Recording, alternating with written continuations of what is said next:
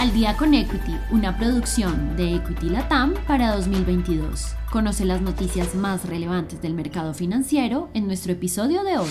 Noticias de apertura de la semana, lunes 10 de octubre. Wall Street sigue acumulando pérdidas.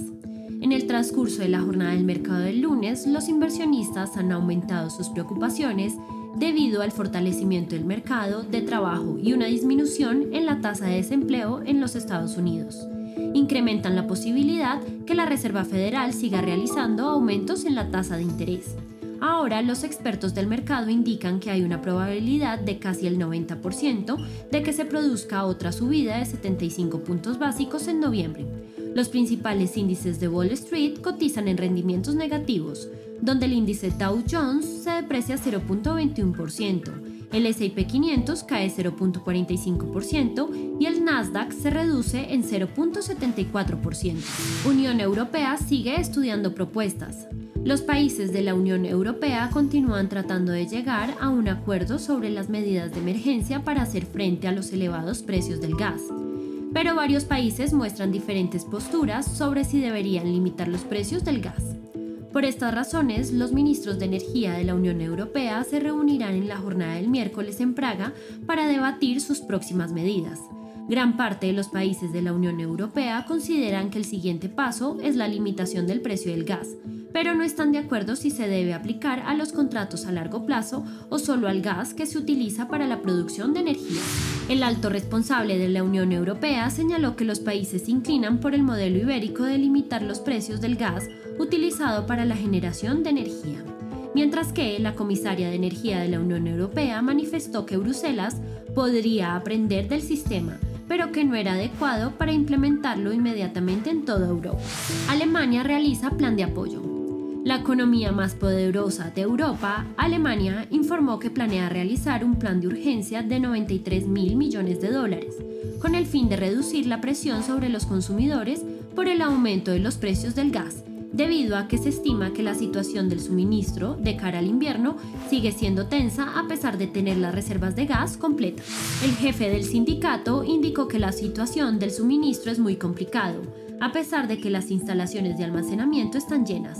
El objetivo de este plan es poder reducir los elevados precios del gas en Alemania, ya que el aumento en los costos de energía fue uno de los principales factores para que Alemania llegara a tener una inflación del 10.9% el mes de septiembre. El precio del crudo a la baja por China. Las actividades del sector de servicios en China en el mes de septiembre se redujo por primera vez en cuatro meses, debido a las restricciones por la política de cero COVID-19 que afectó la demanda y la confianza en las empresas. Esto ha generado que el precio del petróleo disminuya, al ser China uno de los principales consumidores de petróleo, lo que provoca una posible disminución en la demanda.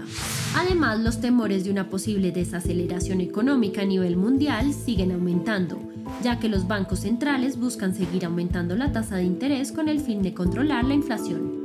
Por estas razones, el precio del petróleo muestra contracciones de 0.32%, lo que ha llevado el precio del oro negro a los 92.33 dólares por barril. Mercados latinoamericanos en negativo. En el transcurso de la jornada del mercado del lunes, los principales mercados de Latinoamérica se encuentran en rendimientos negativos, debido a la reducción del sector de servicios en China, lo que puede tener un efecto en las economías de los países de Latinoamérica. Además, los temores de una recesión siguen ocasionando una presión sobre las ventas de los mercados financieros. Por estas razones, el índice Colcap de Colombia se deprecia 1.22%, el índice de Brasil cae 0.42%, el índice IPC de México se crece en 0.11%, el índice de Perú sube 0.10% y el índice de Chile cotiza en 0% debido a que es feriado en Chile. Gracias por escucharnos. No olvides que en la descripción de este podcast podrás encontrar el link para abrir tu cuenta real con Equity y el de nuestra página web para que te informes de todos los beneficios que nuestro broker tiene para ti.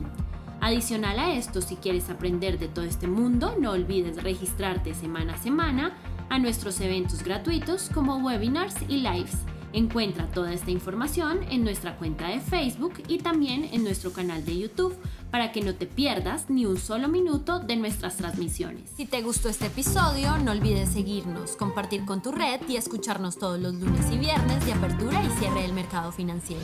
Esto fue Al día con Equity. Nos escuchamos en el próximo episodio.